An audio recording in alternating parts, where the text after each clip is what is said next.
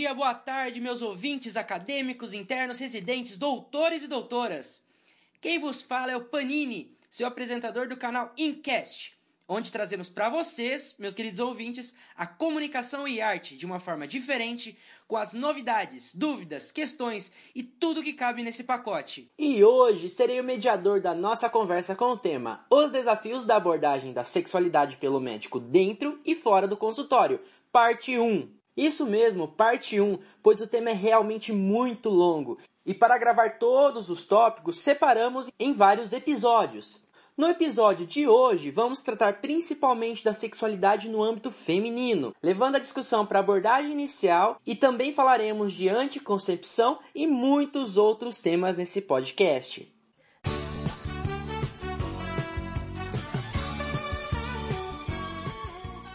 Lembrando que o Incast é um podcast com o intuito de criar um espaço para um bate-papo acerca de um tema, com troca de experiências e narrativas, uma forma de aprender e se indagar sobre os temas em saúde. Para tratar deste assunto de hoje, apresento duas grandes profissionais, doutora Kátia Serra e doutora Karina Angelini. Olá, doutoras, tudo bem? Tudo bem, Olá. Lucas? Boa tarde. Tudo bem. Gostariam de se apresentar? Claro, Lucas, um, um, grande prazer estar aqui com vocês. Boa tarde, boa tarde a todos, né? Bom dia ou boa noite, dependendo da hora que cada um for ter acesso a essa gravação. É um imenso prazer. Eu sou psicóloga, sou professora da Faculdade São Leopoldo Mandique, em diversas áreas, mas especialmente na área da atenção primária. É, sou membro do NAPED, também da Mandique de Campinas, e é, tenho aí uma formação voltada é, para o atendimento na área da sexualidade humana também. Doutora Kátia? Sou professora uh, na São Leopoldo Mandique Campinas. Eu sou ginecologista e mastologista de formação, fiz a minha pós-graduação em câncer de mama e trabalho na São Leopoldo Mandique na disciplina de atenção primária à saúde da mulher e da criança, que eu coordeno essa disciplina, e sou coordenadora da residência médica de ginecologia e obstetrícia de Campinas, da Mandic Campinas, e coordeno os ambulatórios de especialidades da São Leopoldo Mandic, que ficam no município de Sumaré, a BEM e o Centro da Criança. Que maravilha! É um grande prazer ter vocês aqui com a gente. E para começar a falar sobre esse tema, o que vocês acham de irmos lá no cerne desse tema? Que de simples não tem nada, não é mesmo, doutora Karina? O que é sexualidade? Sexualidade, como você já disse, ele é um conceito extremamente complexo, né?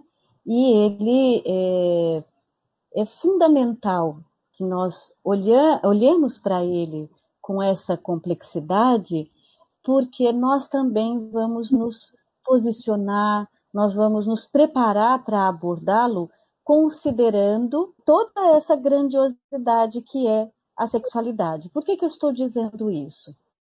É muito comum nós associarmos o conceito de sexualidade, no primeiro momento, aos nossos aspectos biológicos, muito relacionados ao nosso sexo, né? ao nosso sexo gonodal, ou as nossas características fenotípicas de masculino, de feminino, né? Ou, às vezes, a gente também relaciona a sexualidade com a, a, a vida íntima, com o erotismo. Mas a sexualidade, ela é algo extremamente amplo, é o que nos constitui como sujeitos, como seres humanos, né? Nós nos organizamos psiquicamente através das nossas trocas, das nossas relações, também pautadas, né? Por elementos da sexualidade e se refere, então, é, a uma dimensão humana, né, fundamentalmente, e vai incluir gênero, identidade sexual, identidade de gênero, vai envolver orientação do desejo sexual, é, vai envolver erotismo, envolve os nossos comportamentos de vinculação afetiva, as nossas escolhas para estabelecimento de relações sexuais eróticas, vai envolver reprodução, né? E todas as nossas formas de posicionamento no mundo. Né? Então, sexualidade diz respeito a quem somos. E do ponto de vista da saúde, ela é uma dimensão fundamental da saúde. Por isso que é extremamente importante que os alunos, os profissionais de saúde, independentemente da sua formação, da sua especialidade, estejam abertos para olhar a sexualidade na sua amplitude e também se prepararem para fazer a abordagem na altura que a sexualidade exige. Com certeza, doutora. E tem até um desenho na internet que eu já vi que ele divide, né, a parte de identidade de gênero, orientação sexual, sexo biológico. É como se nós fôssemos várias interfaces relacionadas ao comportamento, relacionadas a tudo aquilo que nos compõe como seres humanos, né, como indivíduos. Doutora Kátia, é importante para o médico, principalmente falando, ter esse conhecimento sobre a sexualidade? É extremamente importante, Lucas, porque é, a pessoa, no caso aqui, eu estou falando de mulheres, mas eu acho que sexualidade é uma questão que a gente, ela é ampla, né? E na verdade não é só o ginecologista que tem que abordar. Eu acho interessante a gente estar tá fazendo esse podcast hoje, porque todo mundo precisa ter esse conhecimento, né? O médico clínico vai receber a pessoa no seu consultório com a, todo o, conhecimento e toda a complexidade que aquela pessoa está ali para ser atendida. O pediatra vai abordar e não só mulheres, mas homens também, né? É importantíssimo é, para a gente que é médico e principalmente o ginecologista, por estar tá lidando diretamente com mulheres, é, ter esse conhecimento porque às vezes as pessoas confundem muito, como disse a Karina, a sexualidade com o erotismo, e o erotismo é só uma pequena parte disso. E quando a pessoa vem para te procurar para ter uma assistência, você está ali com uma pessoa, você não está ali com um aparelho reprodutor feminino, né? É uma pessoa que tem todos os seus saberes, as suas angústias, é, e você precisa ter todo esse conhecimento e essa sensibilidade, essa, interpre essa interpretação para fazer a abordagem correta. Vou te dar umas situações até meio práticas, entendeu? É, eu, como ginecologista e como mastologista, eu atendo pacientes transexuais, tanto trans é, masculinos, até para fazer é, cirurgia de, de, de mudança de sexo, fazer mastectomia profilática, fazer reposição hormonal, como trans é, femininos, porque também estão fazendo a reposição, acaba tendo outras complexidades. É, e não só no caso dos trans, que é o transgênero que é o mais extremo, mas assim, homossexuais, né? Homossexuais femininas, é, e as, às vezes tem pessoas muito recatadas que não tiveram esse diálogo, inclusive com os pais na família, e é com você no consultório que ela vai começar a se abrir, que ela vai começar a conversar, que ela vai tirar, inclusive, essas dúvidas sobre sexualidade, né? E que você tem que estar preparado para atender essa demanda. Com certeza. E para começar, né, esse primeiro atendimento, vamos voltar assim. O primeiro atendimento, principalmente relacionados à atenção primária ou mesmo no consultório da ginecologia, como deve ser feita a abordagem para as meninas com relação ao assunto da menarca, o primeiro exame ginecológico? Porque é algo novo, né? As meninas não tiveram contato ou só ouviram falar sobre esse assunto, nunca foram a uma, a uma ginecologista se não for necessário a prevenção de alguma doença. No caso, as meninas se sentirem constrangidas, às vezes os pais não tocam nesse assunto. Como seria uma abordagem para essas meninas, doutora Kátia?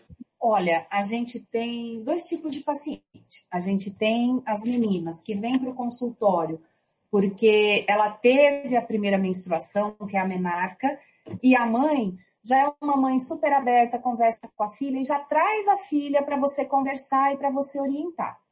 E tem uma outra vertente que é da menina que ela vem por conta, por ela não ter essa abertura em casa e ela vem te procurar, tá?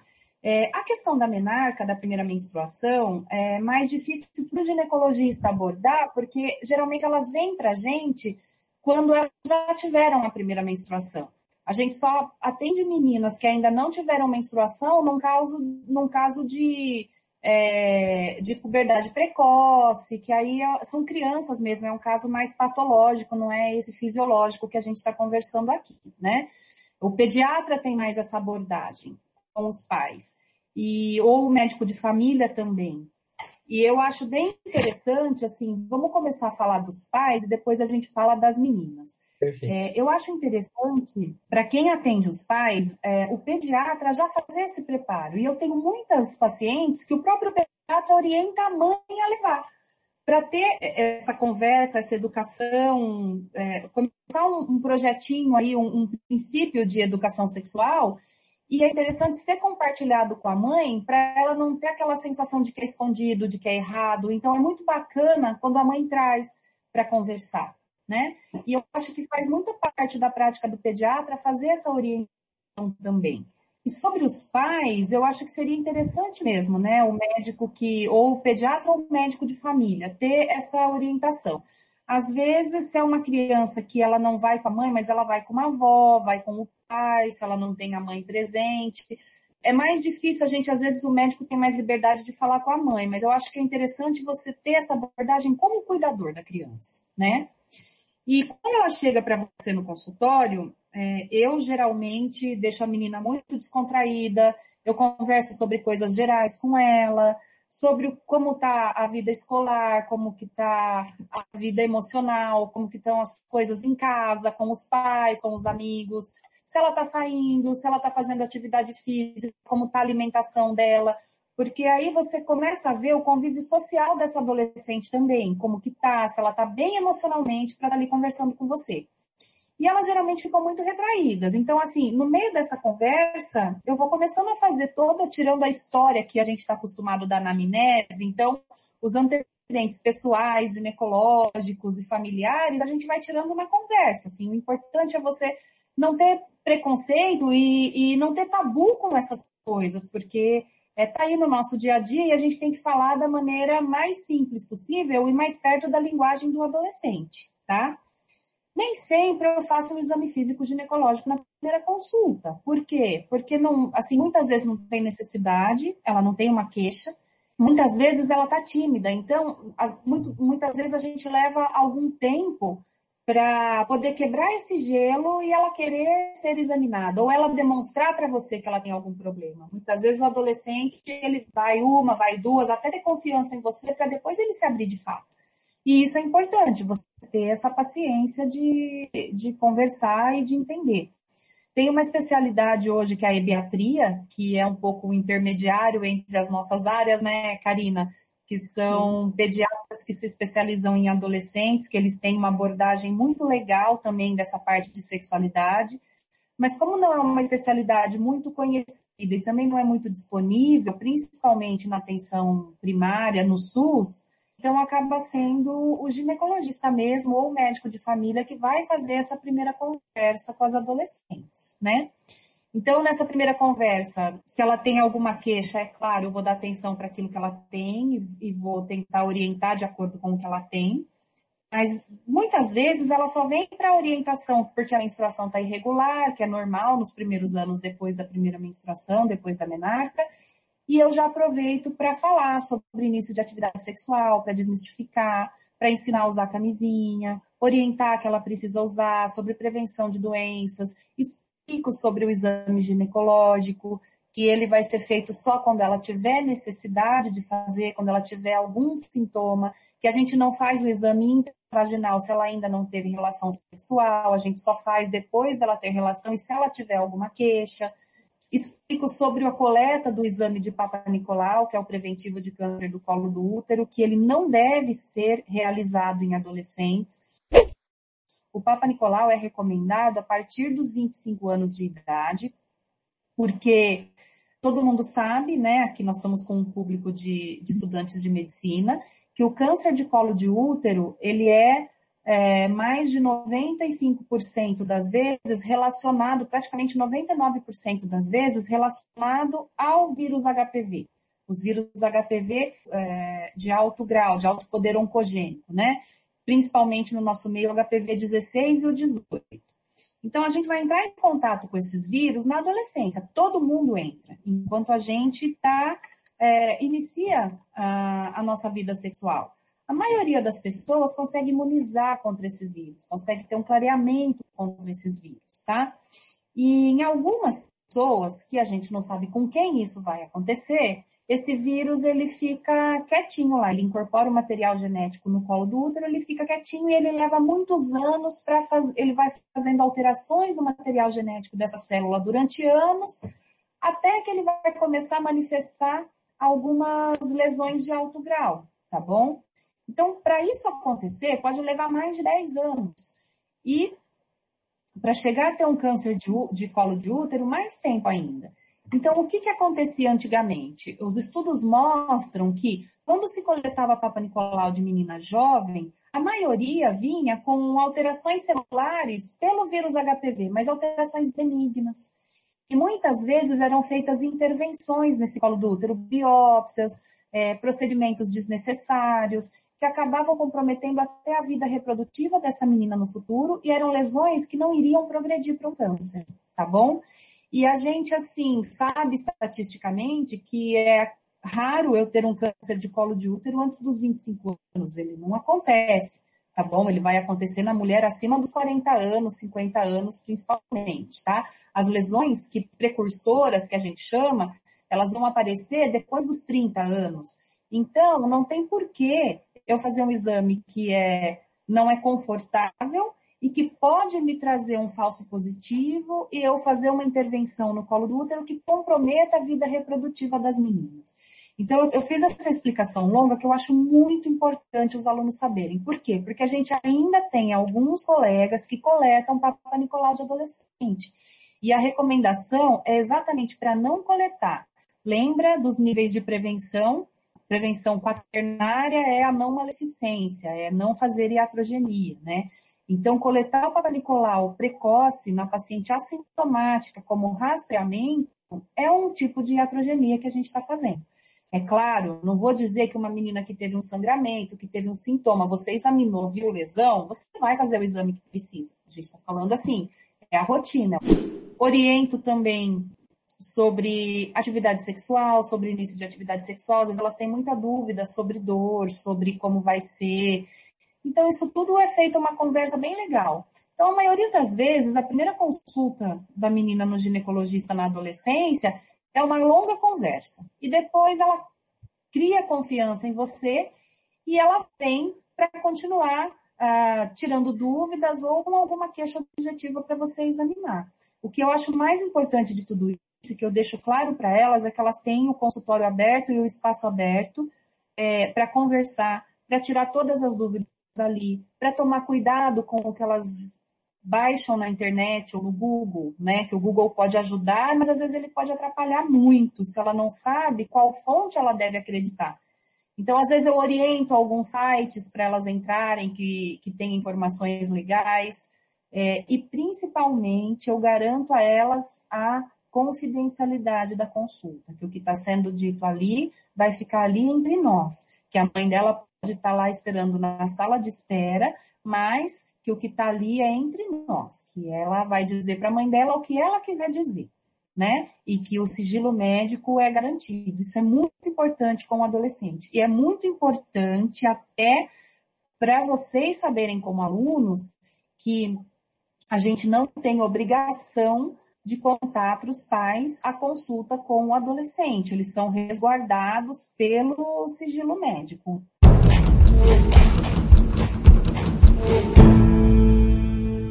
Porque às vezes a gente chega ao absurdo de algumas mães trazerem a menina para o consultório do médico, para o médico atestar que ela é virgem ou não.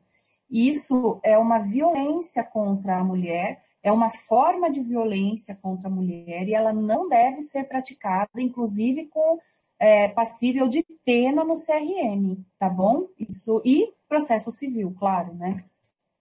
Sim, perfeito. Doutora Karina, gostaria de, de complementar alguma coisa?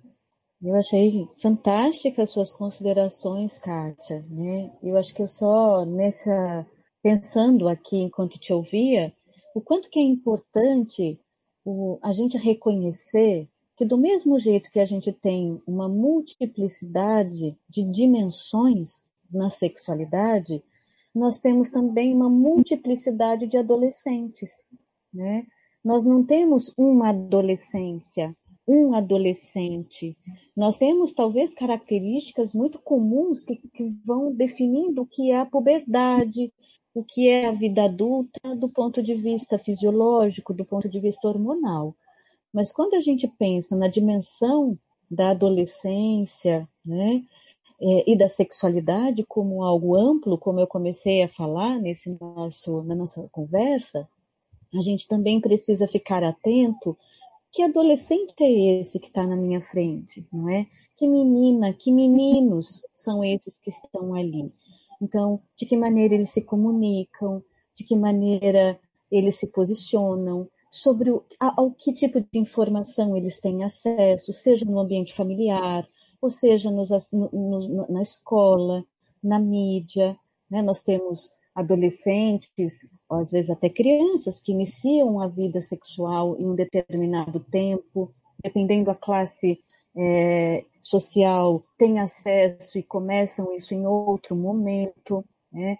E tem as questões culturais que precisam ser levadas em consideração também.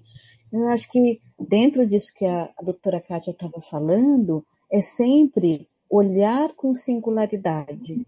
E talvez o aspecto mais importante dessa abordagem na dimensão da sexualidade junto a meninas ou meninos, né, no consultório médico ou numa outra abordagem no profissional de saúde, é o vínculo, né? O, o, a ansiedade em examinar o corpo, às vezes retrata um pouco a nossa relação de que o cuidado em saúde está relacionado exclusivamente ao órgão, ao corpo.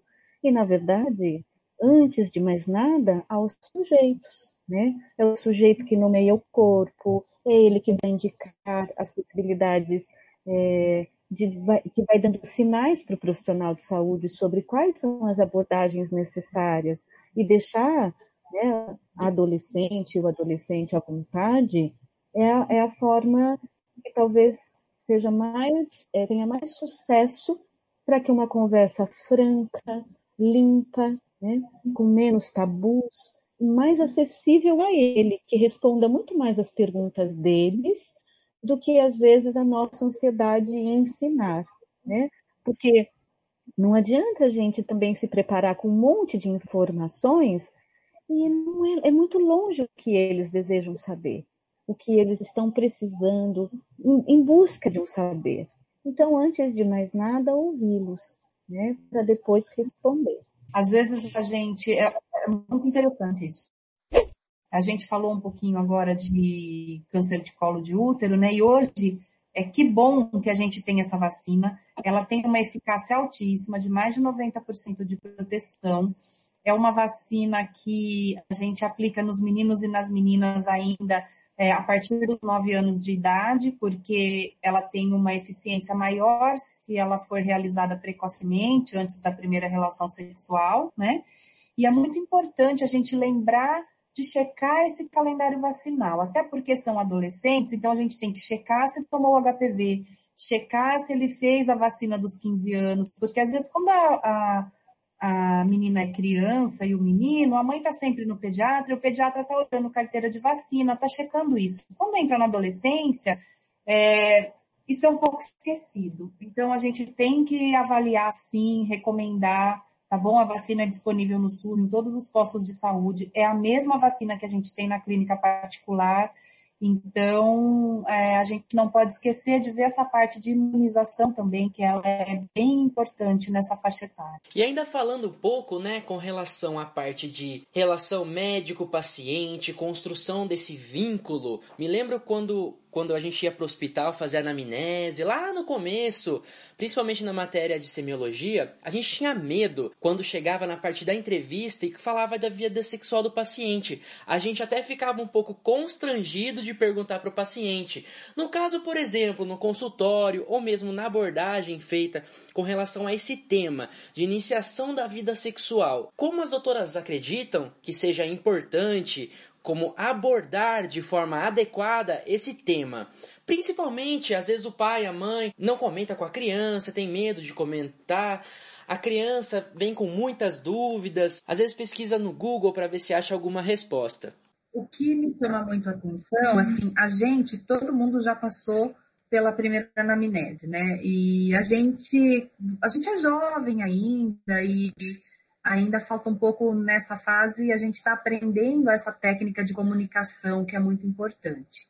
Mas para você saber, tem médico formado, adulto, com anos de carreira, que não toca nesse assunto com as mulheres e ginecologistas, inclusive, né? Que é o, o ginecologista é o grande clínico da mulher, é o grande psicólogo da mulher. Na verdade, ela vai para o consultório do ginecologista.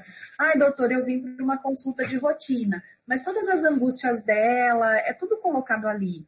Então, a gente tem ginecologistas muito técnicos, que eles vão, eles só coletam exame. Alguns, assim, eu já ouvi relatos horríveis de pacientes que foram atendidas de porta aberta, o médico simplesmente falou para ela passar com a secretária e pegar a lista de exames que ela ia fazer no laboratório. E isso não foi só uma vez. Então, isso entristece muito a gente como médico e como professor, né?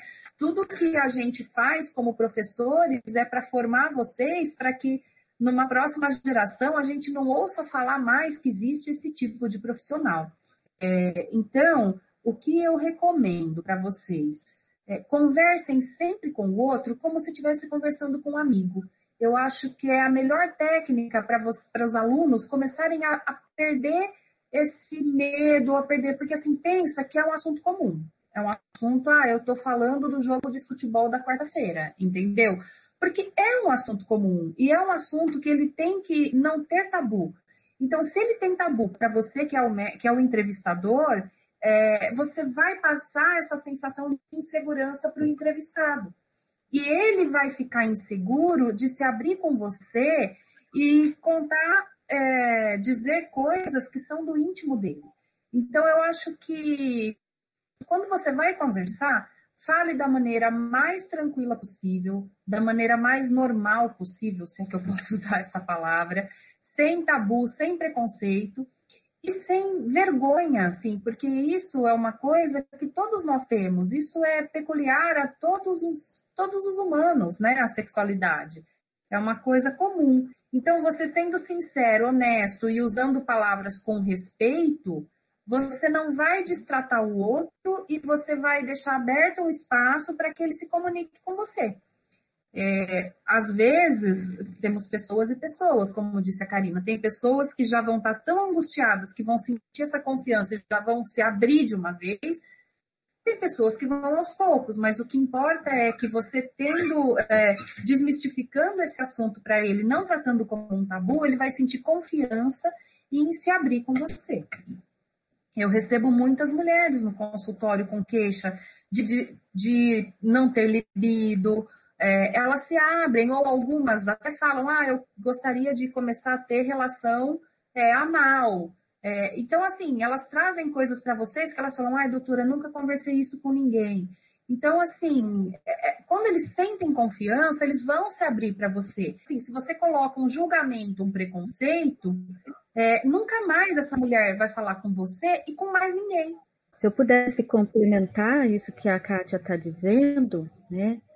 Eu acho que quando a gente está falando sobre essas habilidades de comunicação, como abordar, como chegar, como é que eu posso ser respeitoso e ao mesmo tempo ser um, agente de abertura do diálogo né, com o meu paciente sobre as questões da sexualidade, uma recomendação muito importante é que, primeiro, o profissional de saúde tenha clareza que aquilo que a gente concebe como sexualidade vai interferir na nossa maneira de se posicionar diante do nosso paciente, como a gente compreende e como a gente experiencia a nossa sexualidade também vai determinar a maneira que eu vou me posicionar diante desse, desse paciente, né?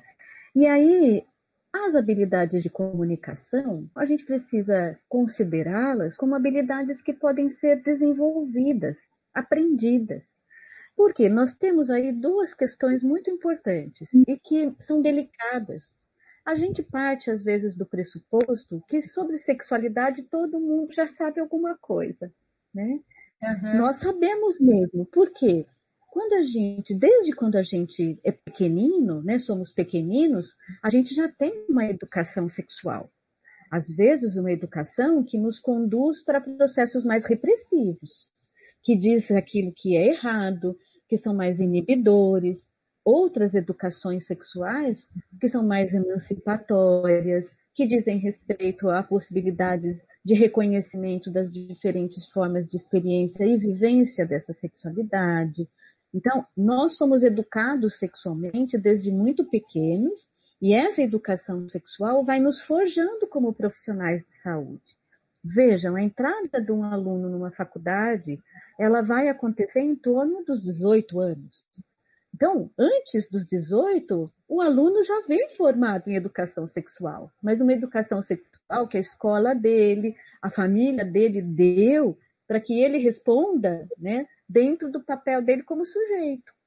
Como ele está se preparando para um profissional de saúde, opa, aquilo que ele tem pra, de sexualidade para ele, nem sempre serve para o cuidado do paciente. E aí, então, ele vai ter que ampliar as suas habilidades de comunicação, reconhecer as diferentes dimensões da sexualidade e, como a doutora Kátia disse no início, como ela aborda, né? Você, à medida que você vai abordando as diferentes dimensões da saúde do seu paciente, ela, ela, ela vem também com uma certa naturalidade nesta conversa. E aí, normalmente, às vezes não é a primeira pergunta da anamnese, né? Às vezes a gente vai deixando um pouquinho mais para o final, mas é isso que a doutora Kátia disse. Às vezes o paciente está aflito e procura para falar exatamente sobre aquilo, né?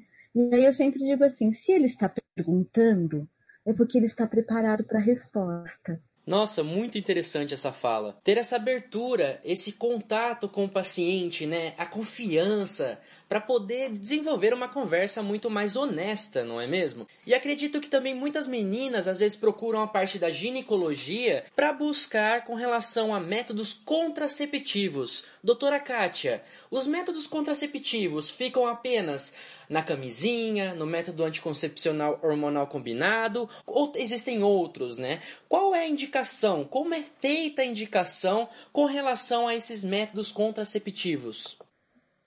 Boa pergunta, Lucas. Quando a menina vem conversar com você sobre método contraceptivo, ela já sabe quase mais que você sobre cada método. Só que ela não tem experiência clínica que o Google não dá para ela de saber o que usar, tá bom? É, a gente tem uma gama muito grande hoje de métodos no mercado, tá? A gente tem as pílulas, os contraceptivos orais, que podem ser combinados de estrogênio e progestagênio ou só de progestagênio. A gente tem os injetáveis, né? As, os injetáveis trimestrais, os injetáveis mensais, combinados ou não. A gente tem o anel vaginal, que é um, como se fosse um anelzinho mesmo de silicone, que a gente coloca intravaginal, ele fica alocado em volta do colo uterino e ele é um anticoncepcional combinado, ele tem estrogênio e progestagênio. Muitas vezes as meninas não entendem a função dele, mas ele é um anticoncepcional combinado também, hormonal. É, a gente tem a, a, camisinha, que é um excelente método anticoncepcional, mas o que, que eu sempre oriento as meninas? A camisinha, ela vai te proteger muito, muito de doença. Então, independente de você estar usando outro método ou não, camisinha sempre. Porém, o que as pessoas às vezes não sabem é que a falha da camisinha para gravidez, ela pode ser de até 20%, de 18 a 20%, que não é desconsiderável.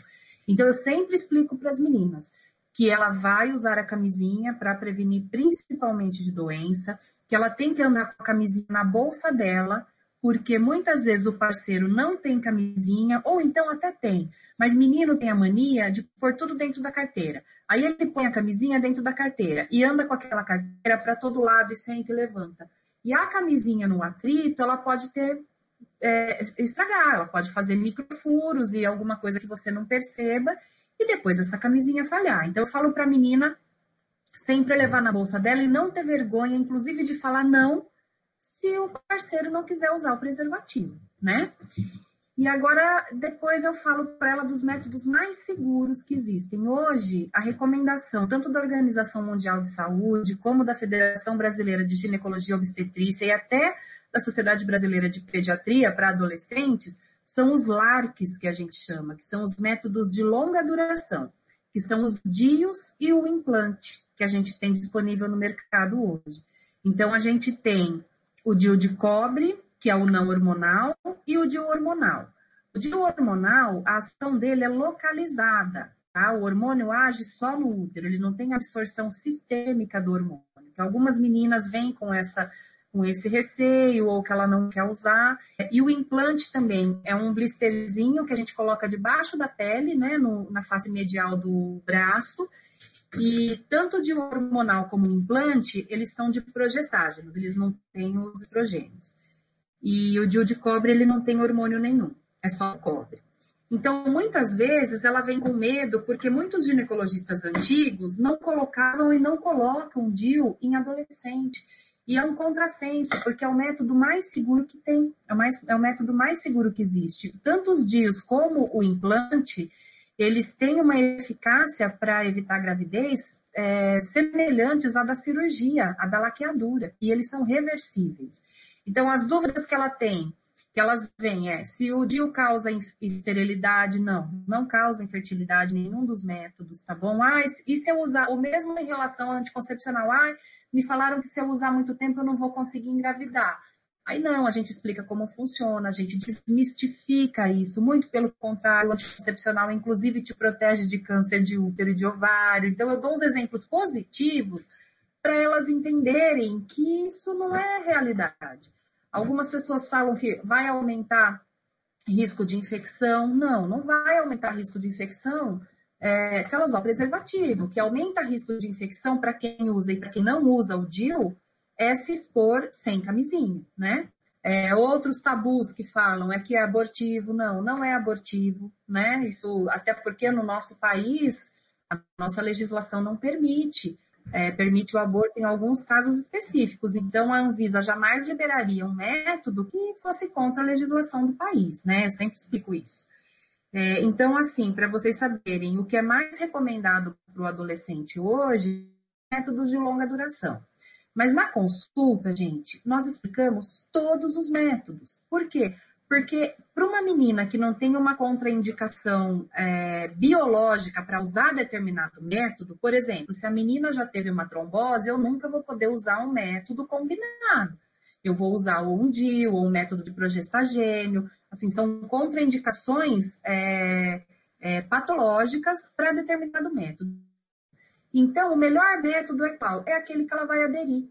Então, você vai explicar os métodos para ela, e ela vai escolher aquele que ela achar melhor e mais adequado para ela. Não adianta eu prescrever um anel vaginal para a menina que custa 80 reais e ela não ter dinheiro para comprar esse anel vaginal, né? Então, a gente vai usar, de acordo com a realidade da pessoa, o melhor método. É, o DIL é interessante porque ele tem disponível no SUS e não só no, na medicina privada. Mas independente do método que ela escolher, a camisinha a gente sempre, sempre, sempre tem que abordar que primeiro que vai ser uma dupla proteção contra a gravidez, porque nenhum método é 100% é, eficaz, né? A gente sempre tem os índices de falha que pode ser 0,00 alguma coisa, mas não é zero, né? E que a camisinha vai fazer uma dupla proteção e vai prevenir doenças. É, e esses temas né, que vão sendo tratados em relação à anticoncepção, com relação à vida sexual desses adolescentes, né? A doutora até falou que o paciente já chega com todas as respostas, não as questões clínicas, mas porque já pesquisou no Google e tudo mais. Será que não está faltando ainda um pouco de ação em educação e saúde com relação a esses aspectos, a esses temas, vocês saberiam me informar se existe essa participação ainda, se já participaram. Aqui agora é um espaço para uma troca de experiência com relação a esse tema. Doutora Karina, existe a necessidade de implantar mais ações relacionadas à educação e saúde nesse aspecto de sexualidade? Sim, Lucas, né? é super importante essa sua questão. É como eu estava dizendo anteriormente todos nós somos educados sexualmente desde quando a gente é muito pequeno, né? A questão é qual é a qualidade desta educação, né? De que qual é a pedagogia do corpo que está sendo é, colocada nesse, nesse, nesse modo de nos educar sexualmente. E é importante que quando a gente fala sobre educação sexual, a gente sempre tenha um alinhamento desta, dessa educação baseado no que a gente compreende acerca de uma saúde sexual. Então, os projetos de educação sexual, na minha concepção, naquilo que eu entendo como projetos potentes para que a gente construa sujeitos sexualmente saudáveis, sexualmente seguros e felizes, né, são projetos que abordem a sexualidade de uma maneira integral, né? ou seja, de que não é suficiente, por exemplo, é, abordar a sexualidade exclusivamente é, no seu aspecto reprodutivo. Né? Então, o que, que nós vemos muito hoje? É, grande parte dos, dos colégios, inclusive, é parte do, do, do, do conteúdo curricular habitual nas escolas públicas e nas escolas privadas, a abordagem da sexualidade. E o que significaria abordar a sexualidade de uma forma integral? Né? É investir em diálogos abertos, né? em ofertas de redes de discussão que envolvam aí é, a igualdade, a equidade de gênero, né? que a gente trabalhe desde lá das ideias de uma discriminação, né? Do, de, uma, de uma minimização dos processos discriminatórios de gênero, que a gente possa pensar é, em, em, processos educativos que é, envolvam aí a, a possibilidade desses adolescentes, né, que a gente está partindo do pressuposto que talvez seja um momento extremamente oportuno de falar sobre sexualidade e início da vida sexual com os adolescentes, né, que é a possibilidade de fazer escolhas, de negociações na vida sexual, de conhecer o seu próprio corpo, não no sentido só naquilo que, do ponto de vista, por exemplo, da menina, da menarca, do ciclo menstrual e né, da, da, da, reprodução, mas também do prazer, né, da forma desse corpo, das diferenças dos corpos, desses corpos, acesso a planejamento, né, contracepção. E em cada momento, em cada faixa etária, nós temos muito que educar do ponto de vista da sexualidade. Então, se a gente fala que trabalhar com uma educação integral em sexualidade é trabalhar com minimização da discriminação, redução né, né, das, da, da, da, discriminação de gênero. Nós podemos começar isso desde a criança muito pequena. Né? Então, trabalhando é, as questões de gênero desde que a criança na escola, em anos muito iniciais. E não falando isso sobre objeto do desejo, sobre orientação do desejo. Não. É reconhecimento dessa multiplicidade, reconhecimento da diversidade dos próprios pares, né, do, do, do ser humano como um todo. Então, algumas vezes nós fizemos alguns trabalhos, nós fizemos um trabalho muitíssimo interessante na cidade de Vinhedo, até na, é, junto da disciplina de atenção primária à saúde, né, um é, de abordagem da comunidade, que são os anos iniciais aqui no, na, no, no curso da Faculdade de São Leopoldo Mandique, né, e nós fomos para as escolas fazer conversas com os adolescentes do ensino médio. Né? E foi muitíssimo interessante, porque a gente usou o recurso da roda de conversa, nós diminuímos, nós fizemos é, espaços de trocas onde eles poderiam responder às perguntas dos colegas. Nós fizemos uma atividade muito interessante que era com os alunos interlocutores, então, de que maneira que esses alunos iriam ajudar esses adolescentes a buscar respostas, mais coerentes com as necessidades. E aí, eles, conversando entre eles, eles tinham muitas informações. A questão era com quem eu posso falar sobre isso, de que maneira eu posso transformar isso que eu sei em prática. É, e eu acho que outra coisa importante, que seria o ideal e que é assim, e a gente passou por muitos anos fazendo esse planejamento da educação sexual longitudinal, é que, infelizmente, o momento que a gente está vivendo hoje, a gente tem muita interferência de religiões no poder público, apesar do nosso Estado ser laico pela Constituição, nós temos muita interferência de religiões no poder público e que estão determinando normas e costumes que são anacrônicos, que são, que são é, é conservadores demais e que não estão de acordo com o mundo andando para frente como está.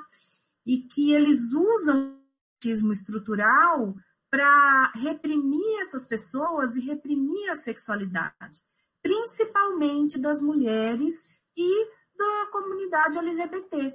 Então, é, isso atrapalha muito na educação sexual, porque na cabeça dessas pessoas, eles só enxergam a sexualidade como sexo erótico, eles não entendem a sexualidade como um processo. É claro que ninguém vai falar de relação sexual para uma criança de 5 anos. Para criança de 5 anos, você vai começar, ele vai começar a perceber a diferença entre o menino e a menina, como ele deve se higienizar, que é o que as professoras de, de pezinho sempre fizeram, gente, entendeu?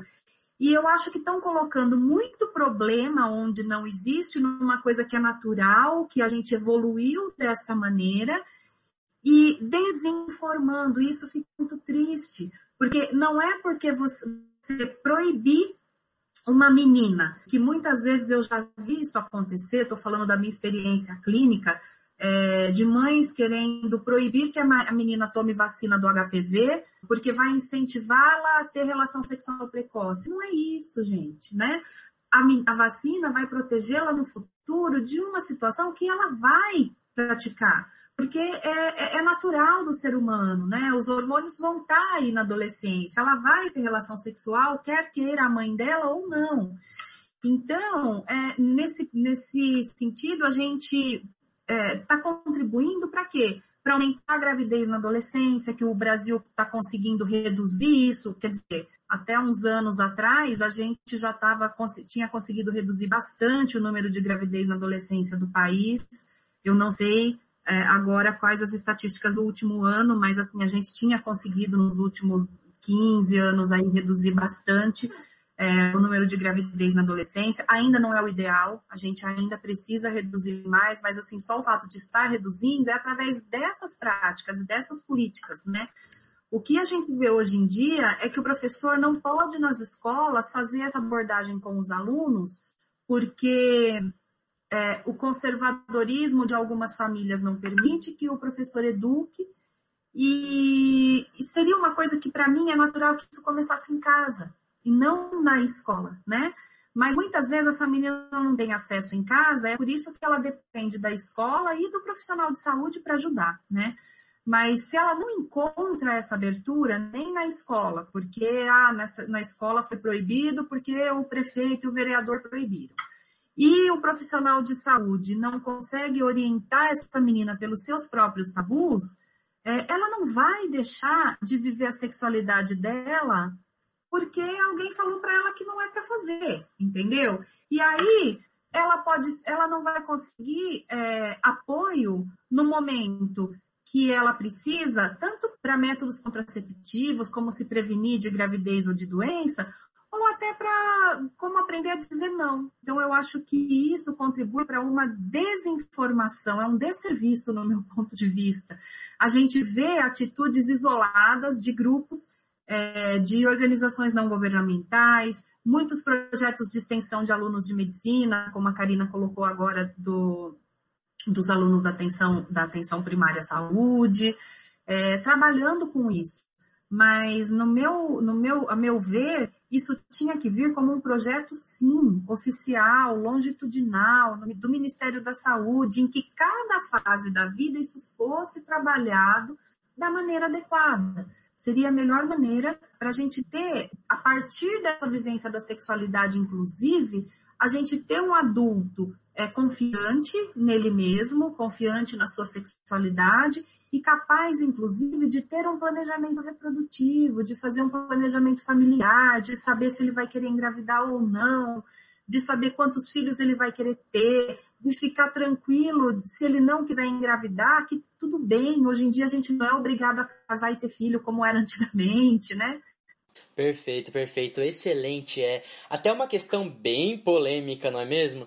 Para tratar disso, porque em meio a tanta falta de ciência, tantas ideologias que estão se levantando, movimentos anti-vacinas, enfim, tudo isso nesse meio. E acho que sempre tendo essa questão da ciência, né, questão da base científica à frente e sempre com a mente aberta para poder receber esse novo mundo, né, que estamos vivendo. E para finalizar, né, eu trago para as doutoras o caso questão.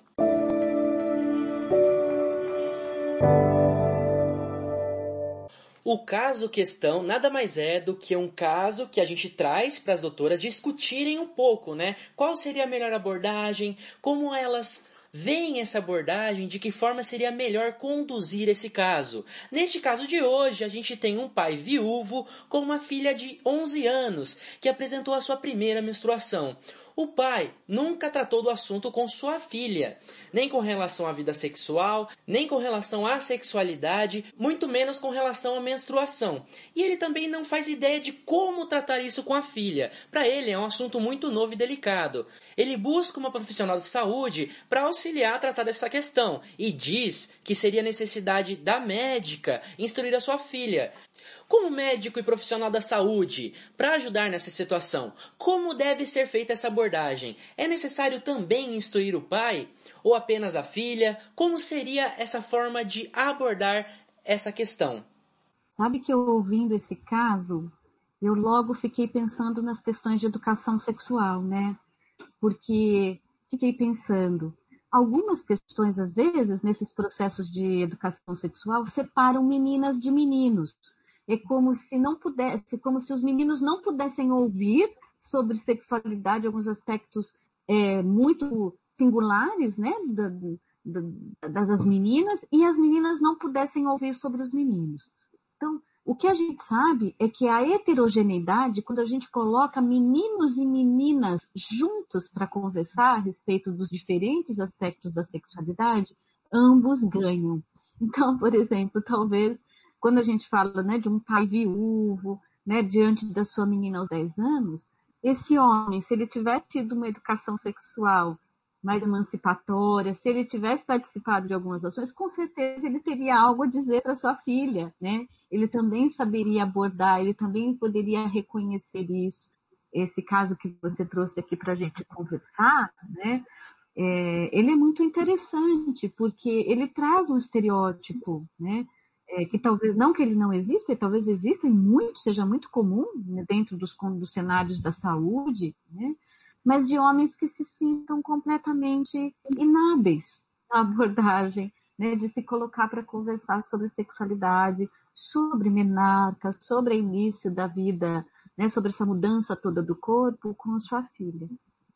Eu acho que talvez eu iria, não sei, doutora Cátia, podemos trocar um pouco eu iria talvez conversando, ajudando a ele ou e ela a reconhecerem se o corpo está diferente, se ele percebeu que teve mudanças no corpo dela, se ela também percebeu, se, se, ela, se ela notou que o corpo dela está tão diferente, que mudanças ela foi notando, se outras amigas tiveram mudança, se algumas amigas tiveram já a experiência da primeira menstruação, como é que foi, né? Eu vou ajudando a mediar essa conversa, mas também perguntando a ele, incluindo ele, né? O que ele sabe, sendo um facilitadora desta conversa, talvez seja só uma das oportunidades que talvez este pai e essa filha poderão falar sobre sexualidade. Eu ia colocar um pouco disso que você falou também, né? Que esse pai, para ele ter ficado sozinho com essa criança, eles passaram algum momento doloroso de perda da mãe seja uma perda para a morte, ou seja uma perda que ela está longe deles por algum motivo, né? E se ele assumiu essa filha é porque, assim, é, é, é uma vontade muito grande desse pai, porque é um pai que, como disse a Karina, que a gente vê na história, ele não recebeu essa educação mais libertadora, é um pai mais é, tradicional, vamos dizer assim, mas que veio de uma educação conservadora, vamos dizer assim. E ele assumiu essa criança e ele está tão novo nesse campo quanto essa criança, né? Porque se ele não consegue explicar, orientar, é porque ele também não recebeu essa educação e os dois estão abertos para você, né? E para aprender juntos. Então eu acho assim que clinicamente falando, é, é claro, eu ia conversar e orientar a criança de uma maneira que ela entendesse essas mudanças, essas transformações que estão acontecendo com ela, e com o pai também, para ele entender essas transformações e ele entender como que ele pode ajudar, como ele pode atuar, o que ele deve esperar desse período é, de desenvolvimento da, filha, né? É, eu acho interessante porque é um pouco assim do machismo estrutural que a gente vive na nossa sociedade, né? Porque uma mãe com um menino, uma mãe que fica sozinha com um menino, ela lida de boa, ela não tira de letra, né? Ela compra camisinha pro filho, ela educa, ela fala. E o pai que fica com a menina, ele já é um pouco, já é diferente de fato, né? A maioria dos homens, muitos não, mas a, hoje já temos muitos que são diferentes, mas a maioria tem essa dificuldade. E eles foram educados por mulheres, né? Eles foram educados por mulheres que não educaram seus filhos homens para isso, só suas filhas mulheres. Como se o homem já tivesse, se ele já nascesse sabendo. E não, ele também é uma pessoa que precisa ser ouvida, ser respeitada e aprender, né? Então, eu acho muito interessante isso. Eu acho que, né, numa situação dessas, e eu, de fato, tenho muitos pais que vêm com as filhas no consultório também. Apesar de, às vezes, ele não ser sozinho com a menina, a mãe está trabalhando, o pai vem, ele participa, ele quer saber. Ele dá o momento da filha, olha, agora então eu vou sair, você conversa, você fica à vontade para conversar o que você quiser, bem bacana. Mas muitos, hoje em dia, os homens estão participando mais da vida dos seus filhos, e isso é interessante, e a gente não deve fechar essa porta. É diferente da situação que eu coloquei no início, do pai ou da mãe que vem para o consultório trazendo a menina querendo que você reprima, porque na verdade o que eles querem é só que você afirme a nessa, nesse sentido, ah, eu vim trazer minha filha para saber se ela é virgem, que você é, ajude no ato repressor. É muito diferente a situação. Nesta situação, é, é o contrário, é a pessoa que está trazendo a filha porque ele quer que você o ajude a orientá-la adequadamente. Então, é um momento bom até para você fortalecer o vínculo entre pai e filha. Muito interessante a visão de vocês. Estamos encerrando o nosso podcast e agradeço imensamente a doutora Karina, a doutora Kátia. Eu acho que essa conversa foi muito, muito emocionante, de verdade, porque a gente abordou temas tão importantes como sexualidade, anticoncepção, a abordagem dentro do consultório ou mesmo fora dele com relação à ação e educação, e muitos outros temas, né, que vocês trataram de forma maravilhosamente bem. Então, muito obrigado pela participação, obrigado por terem aceitado o convite. E como eu disse, né, essa é a parte 1 de uma série de episódios relacionados aos desafios da abordagem da sexualidade pelo médico dentro e fora do consultório. Então, para os outros episódios, talvez entramos em contato com as doutoras para poder participar também, né, dessa discussão e continuar com essa discussão muito interessante. É, e também gostaria de agradecer ao pessoal que está ouvindo a gente. Muito obrigado a você que está ouvindo a gente. Espero que tenham gostado da nossa conversa. Eu agradeço imensamente a oportunidade, Lucas, e é muito bom estar com a doutora Kátia aqui nessa conversa e aprendendo junto com vocês. Eu que agradeço é, o convite, Lucas, foi muito bom. É muito bom a gente poder. É, foi uma, uma conversa tão gostosa é, entre nós três que parece uma. Apesar da gente estar tá longe, estar tá online, a impressão é que a gente está sentado batendo um papo mesmo sobre. É um assunto muito gostoso, a gente troca experiência, a gente aprende. E é muito gostoso saber que a gente está conversando e falando para os alunos. É como se você, Lucas, estivesse representando todos os alunos que estão por aí que talvez tivessem as mesmas, os mesmos questionamentos. Então, eu quero agradecer e pode contar comigo para uma próxima, o que vocês quiserem conversar, o que vocês quiserem gravar, vou ficar muito feliz em participar. E às vezes a tarefa de falar sobre sexualidade é muito mais ajudar a fazer perguntas do que se preocupar tão né, com as respostas. Porque é mesmo, né? São muitas dimensões. A sexualidade tem muitas dimensões, né? Então a gente não, não consegue. Eu também estou à disposição para outras conversas, com certeza. Vai ser um prazer. Agradeço novamente as doutoras. Pessoal que está ouvindo, até a próxima!